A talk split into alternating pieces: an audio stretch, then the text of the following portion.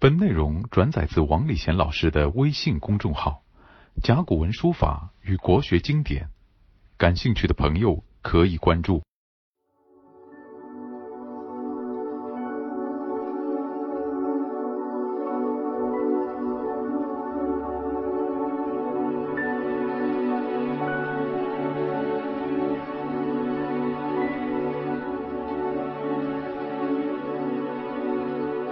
今天呢，《论语》的内容呢，我想先呢，呃，来读一首唐代的诗。这首诗呢，和我们的《论语》里面的语言是有关联的。那么，而且呢，就是以前呢，我们读唐诗的时候呢，曾经吟诵，后来呢，在那个整理录音的时候呢，把它卡掉了。所以有些同学呢说：“哎呀，没听到。”那么，希望呢，能够再把这声音放进去。那么今天呢？啊，我们就啊试着呢，用这首诗来把它放进去。这是一首唐代的张籍很有名的诗，叫做《枫桥夜泊》。原诗是这样的啊：月落乌啼霜满天，江枫渔火对愁眠。姑苏城外寒山寺，夜半钟声到客船啊。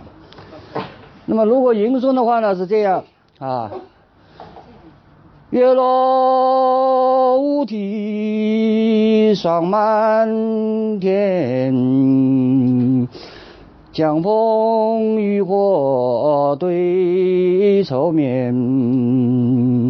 姑苏城外寒山寺，是夜半钟声到客船。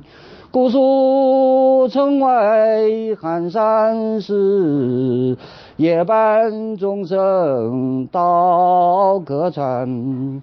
好，为什么我们要讲这首诗呢？因为我们上一堂课讲到《论语》的时候呢，孔子讲了一句话：“子曰，学而不思则罔，思而不学则殆。”就是一个人呢，你不但要思考，还要学习。如果你不学习的话呢，哎，你的思考呢就可能呢有些迷茫。倒过来，如果这个人呢只思考而不学习呢，哎，那是很危险的。这两句话呢，你看着很平淡，实际上呢，每一个人都可以碰到。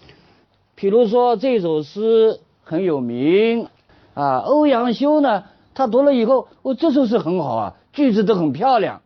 但是呢，有一个问题，他就思考了，学要思考，不是说囫囵吞枣把它学下去了。他说呢，这个句子啊，好是很好啊，但是呢。夜半敲钟好像没有听到过，哎，夜半怎么敲钟呢？所以他说夜半不是敲钟时，那么他就是和人家不一样，所以他是唐宋八大家的一员，因为他学的时候要思考的呀，对不对啊？呃，就要去衡量一下，去总结一下。那么后来呢，有人跟着他了，因为你一讲的话呢，有些人他也不思考的，哎，他马上一你讲的对嘛？于是乎呢，大家都说，哎。夜半不是敲钟时啊，大概是唐朝的时候有人敲钟的吧？哎，或者苏州这个地方晚上敲钟的吧？他就自己呢瞎想，他也在思考呀。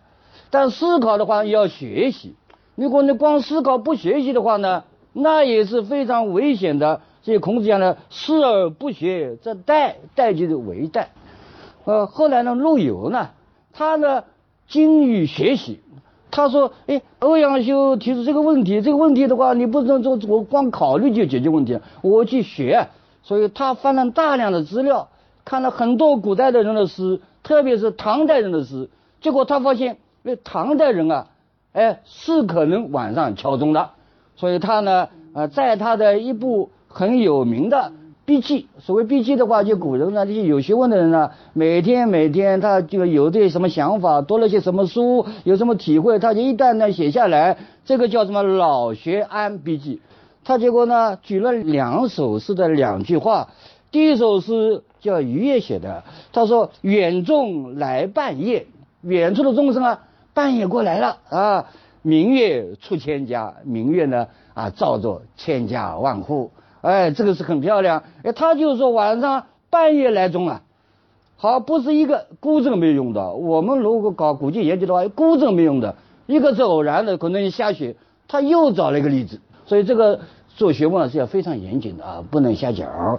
他又说这个叫黄浦然，也是一个诗人，他也写了一首诗，这诗里面也有两句话，叫秋声临水月，夜半隔山哎，很漂亮啊。呃，它这里面没有动词的，所以学好诗它不要动词的，你就是意会。就是秋天很深了，你看到什么呢？临水的月亮。啊，哎，秋声临水月，哎，夜半夜已经很深了，怎么样呢？隔山的钟声，它两句话是毫无关联的，但是你一听到哦，夜半隔山钟，夜半那个钟声远远的从山的后边传过来，那真是美妙绝伦啊！啊，他写了这一首啊，太漂亮了，是吧？那么有了这两首诗的两句话都是夜半来钟声的话呢？结果他就得出个结论，他说不但是苏州晚上有半夜敲钟，也可能在唐代的时候呢，那些庙里面呢，他有晚上敲钟的习惯，他来说明一下。那么就是什么，师而又学的一个典型的例子。那么我看了孔子讲的话，学而不思则罔，思而不学则殆。在联系陆游的这个笔记的话呢，我觉得真正做学问的人都是根据孔子的这个教诲来做事的。在这里呢，呃，我就呢，呃，联想到我们中国人呢，呃，有对人的评价有三个字，叫什么？才学思。才就是人的才能，就是才思啊，就是我会思考问题啊。学就是学养，你学了多少东西啊？你看学富五车或者富有技术，那你肯定是很行的了。所以不但有才思，才是先天的啊，你光有才智不行了，你还有学养，多学一点，把这两个加起来，你才有见识。所谓见识的话，就是你对事物的认识。如果三个加起来，才学识就能评价你这个人了。所以这是很重要的一个。所以我们在这里学习的话呢，不仅要学学问，还要学做人的那种品格。所以这是你将来能不能有成就，不管大成就小成就，都必须有的这个素养。那么看了这个以后呢，今天我们要继续往下讲了。他后面编了一句什么话呢？呃，他是这样的啊：“子曰，公乎异端，斯害也已。”那么实际上呢，他是对那个学和思呢。做一个方向性的指导，哎，如果你学也好，思也好，一定要怎么样？一定要呢走正道。那么所谓走正道的话，它是反面说，攻乎异端。如果你不走正道的话呢，私害也已，那就是不但对社会有危害，对你本人的进步也是有危害的。话呢也是呃很浅近的了，但你只要理解的话呢，很难的。不仅我们很难理解他，就是啊历史上有名的人物，就朱熹吧，朱熹也读这个句话的呀，呃，他也思考啊，他也学习，像孔子讲的啊，他怎么样来写出这句话的呢？我看了一个《孝陵广记》的一段笑话，我想就针对那个朱熹的啊，朱熹说的不对，他怎么说呢？他说有一个庙，这庙里面呢有三尊菩萨，第一尊。孔子的像，第二尊释迦牟尼的像，第三尊太上老君就是老子的像。哦，这个三个放在一起啊，正像我们讲那个古代的人已经是能够什么，呃，海纳百川，什么教只要好的他都请进来，所以三个在一起，结果呢来了一个道家的人物，他觉得不对啊，所以他把这个像挪一挪啊，把那个太上老君放在中间，左边嘛。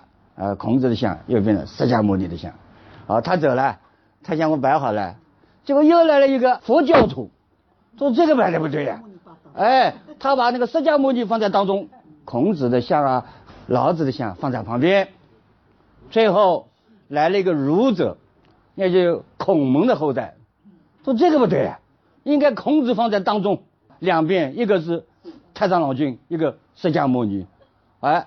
这这个儒者是谁啊？我看就是朱熹的翻版。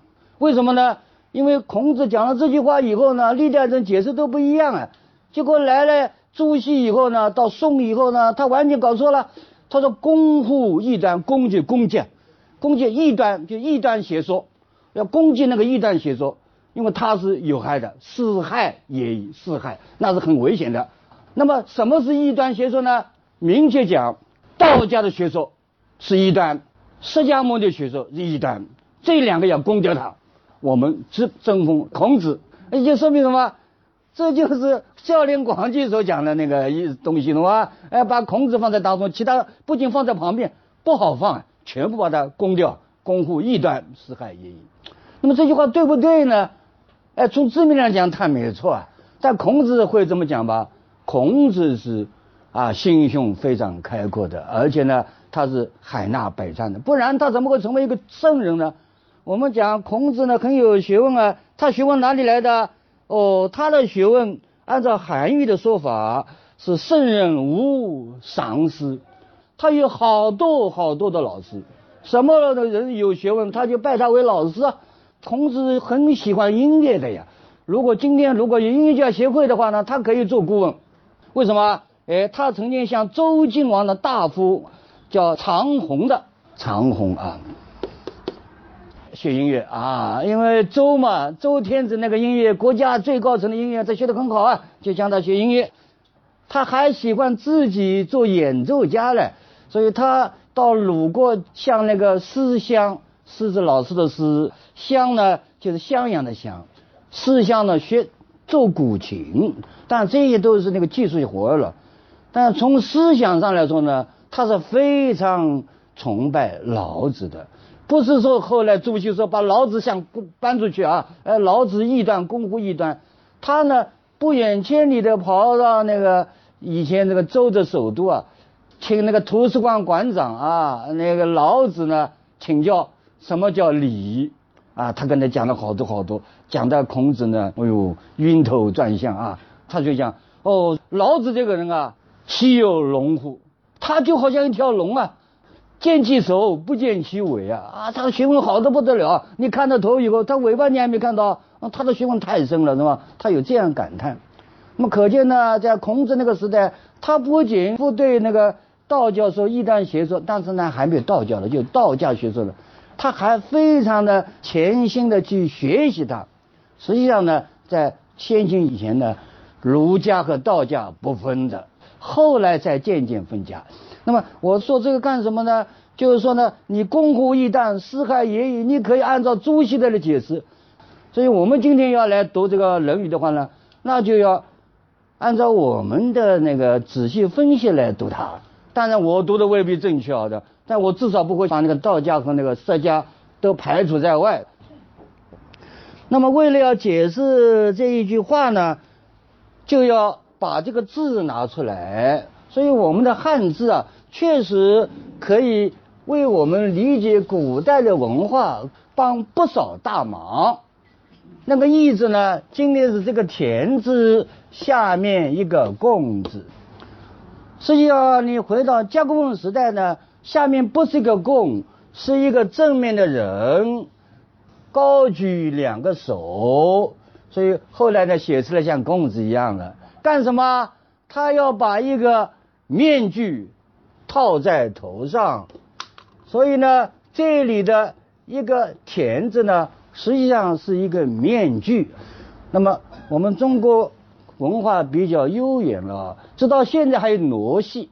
所谓傩戏，就是戴了个面具跳舞了，就是以前就是春秋战国时巫的一种形式了。你想，一个正常的人，你看到我，我看到你，大家都很正常。你戴一个面具的话呢，就不正常了呀，不正常就异了。对吧？异就是不正常。好，既然不正常的话呢，哦，我就明白了，是吧？孔子讲的攻乎异端，那就是说，哎，对不正常的思考、不正常的学习，所以学习和思考都要走正路啊，要正常呀。那么你这个攻就是花大力气去干什么？哎，去专门搞那个旁门左道，而且钻到牛角尖端来。攻乎异端，你就把所有的精力不走在正确的思考上面，而走在那个非正确的路上，来走到极端，是害也已，那是有害的。这是我们从自行上呢得出一个结论。那么这个得出结论的话呢，未必就正确了。能不能看看，呃，古代是怎么样的啊？唐太宗他有贞观之治，那么他为什么搞得这么好呢？他就是学习前人的治国的经验，并且呢还走正路啊，还有从学习当中思考，这个思考也是走正路啊。那么他曾经呢对大臣们怎么说呢？夫这个夫这个语气词了，夫治国犹如种树，治理国家就是维州的人啊，就好像种树一样的。那种树你们知道的，根本不动摇。这个树的根和本啊，你不要给它动摇了呀，你啊根本不动摇，这枝叶茂盛，它那枝叶非常的茂盛。君能清净，如果作为一个国家的国君考虑问题啊，或者他对自己的那个生活要求啊非常清净，百姓何得不安乐？百姓怎么会不安乐呢？你这个做国君的非常清净，那北京呢太平无事，大家好好的过日子。唐太宗为什么有这样的思考呢？因为他学了，他学谁呢？学他的前代隋炀帝。他说他最主要的一个毛病呢，唐太宗呢去调查过了。他攻入首都的时候呢，一到他的皇宫一看，哎呀，珍珠宝贝啊多得不得了啊，美女也如云啊。结果他还不满足，他还要到处去搜索，还要珍珠，还要宝贝，还要美女是吧？你这样的贪得无厌，那个老百姓负担不起，所以老百姓负担不起，这百姓不堪，则致灭亡。你百姓活不下去了，所以灭亡了了。唐太宗他就学前人的失败的经验，而他又思考思考为政，就像种树一样，这些都是走正路的。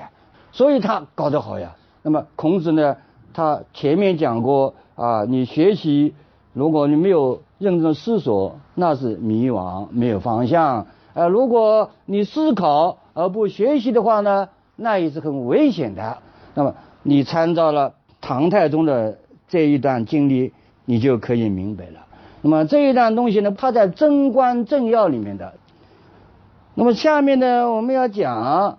就是如果你不是这样的来学习，这样的来思索，总是呢走偏锋、走岔道的话呢，那是很危险的。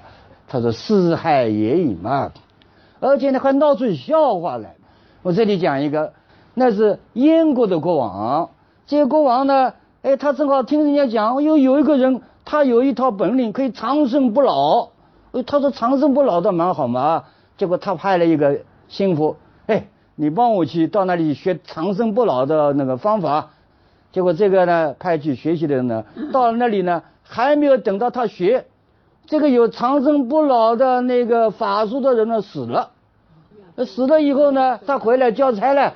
他说：“哦呦，很不巧，说我跑过去还没学，他死了。”结果这个燕王发脾气了，说：“说你为什么不早一点？他死之前你把他那个本领学过来。”哦，结果把他杀了。那你没有完成任务，把他杀了。结果他不想一想，这个叫长生不老，自己死了，他哪里有这个长生不老的办法呢？公户异端，是害也。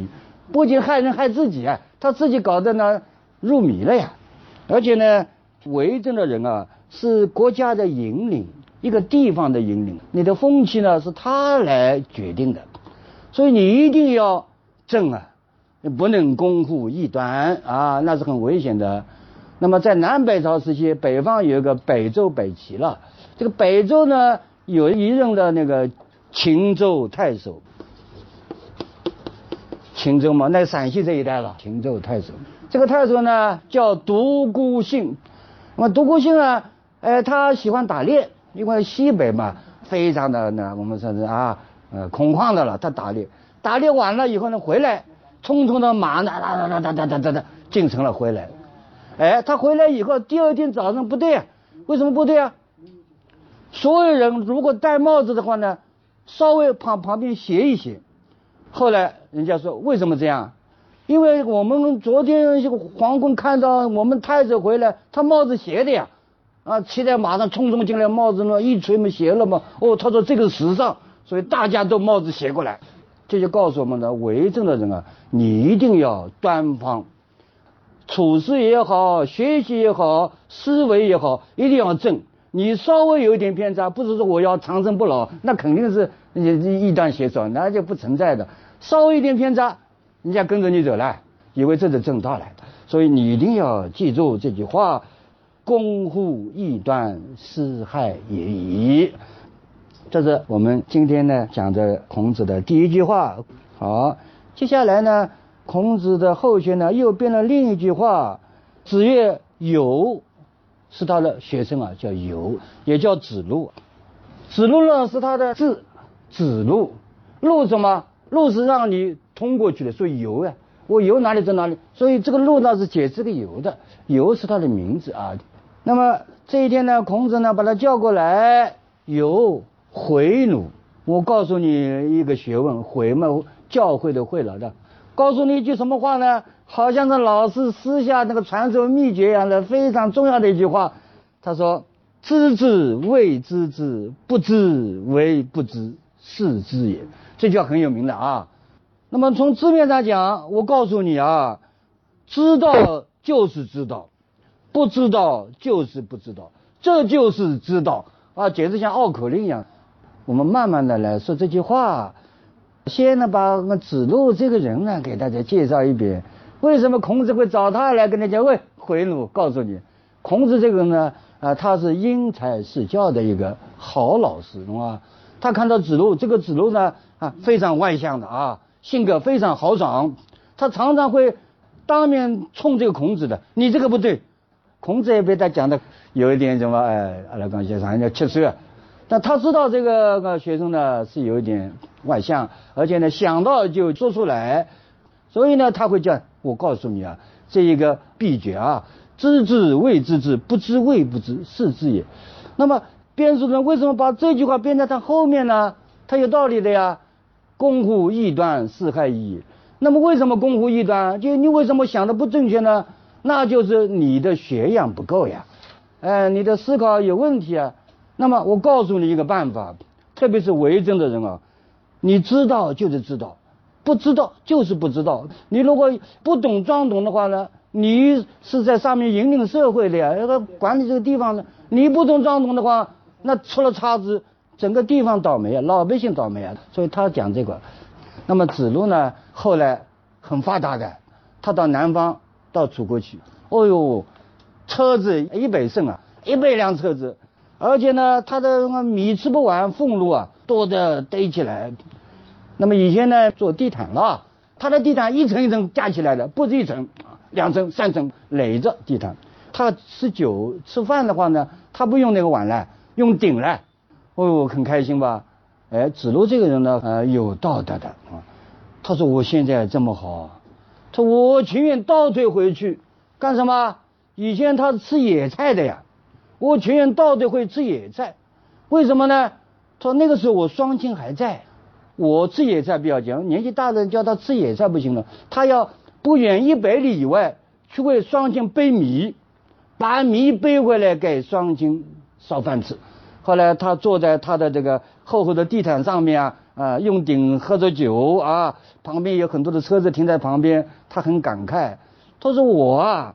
哎呀，我真想再回到吃野菜那个时代，但是现在不行了呀，我已经没办法为我双亲背米了呀，双亲过世了呀，所以他不以为自己的享受是一种快乐，他觉得呢，他有一种遗憾，哎，我没有父母可以孝敬了，所以这种学生呢，孔子肯定喜欢的呀，但他对他的鲁莽行为的话，他要指出来的呀，对吧？我们讲的做老师就什么，哎。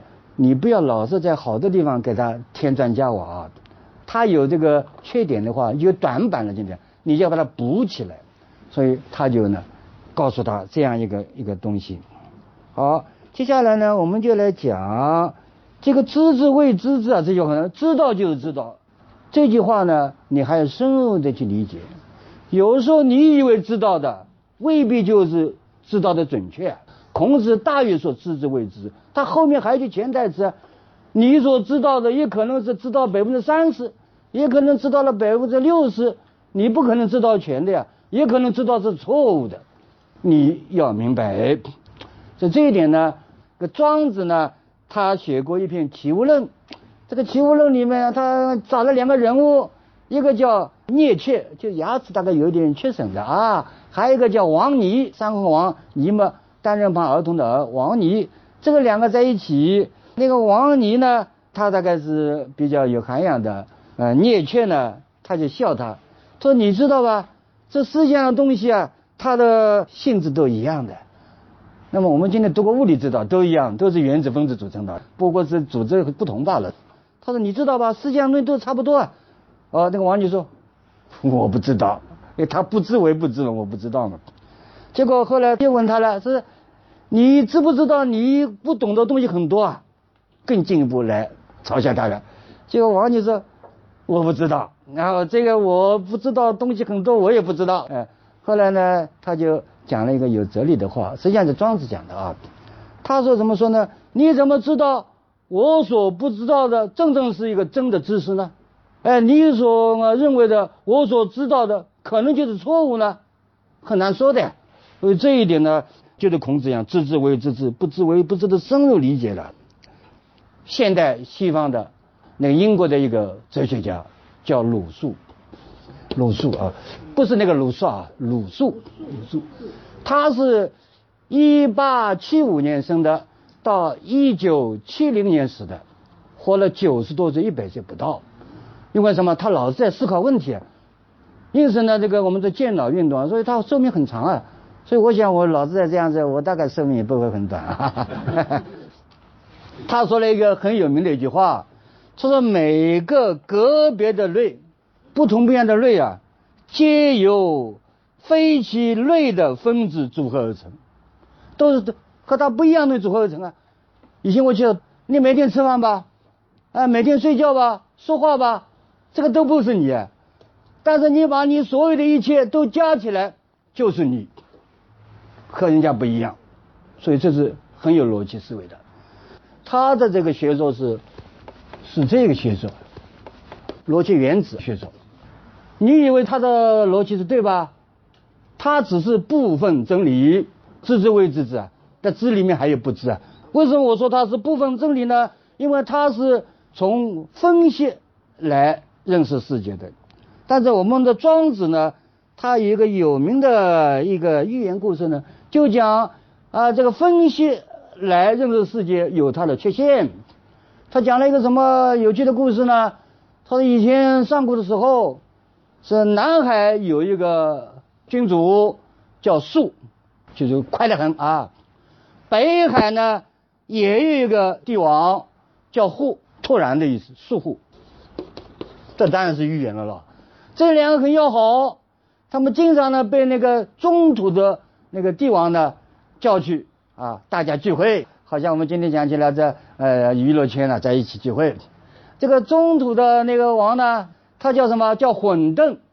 这个混沌呢，对他们招待很好。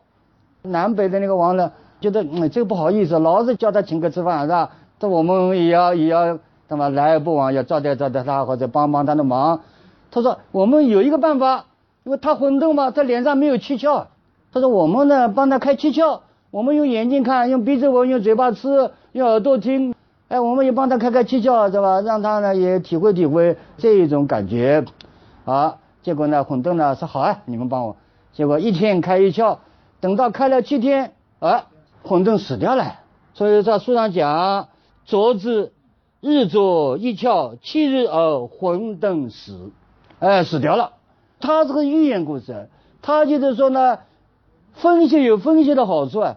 综合有综合的好处，这整体思维和那个分析思维各有优点。你不能说啊，你是分析的话，不人家都分析，对吧？你还要整体来思维。所以我们中国人呢喜欢整体思维的，所以庄子呢特别提出这个问题。那么正好呢和这个我们的逻辑原子学说是相反的呀。你说逻辑原子学说对吧？对的呀，它是部分真理啊。你说庄子的那个呃七窍开混沌时，对吧？也是对的。它也是一个部分真理啊，你把两者加在一起才是完全真理啊，是这么回事吧？所以孔子的这句话，哎，知之谓知之啊，它里面包含着你知里面还有不知的成分，所以你一定要明白。接下来呢，我们要讲的呢，就是说这些的预言，这事实上有吧？事实上真的有的啊！你以为对的，往往是错的。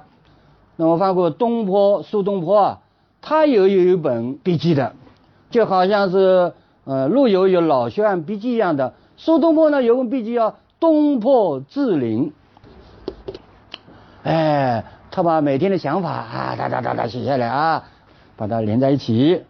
他说呢，有一个人是在今天四川的蜀，现在呢姓杜啊，叫杜处士，就好像是那个杭州的啊孤山后面叫灵浦叫林处士一样的。所谓处士就是有学问的，但是不做官的叫处士。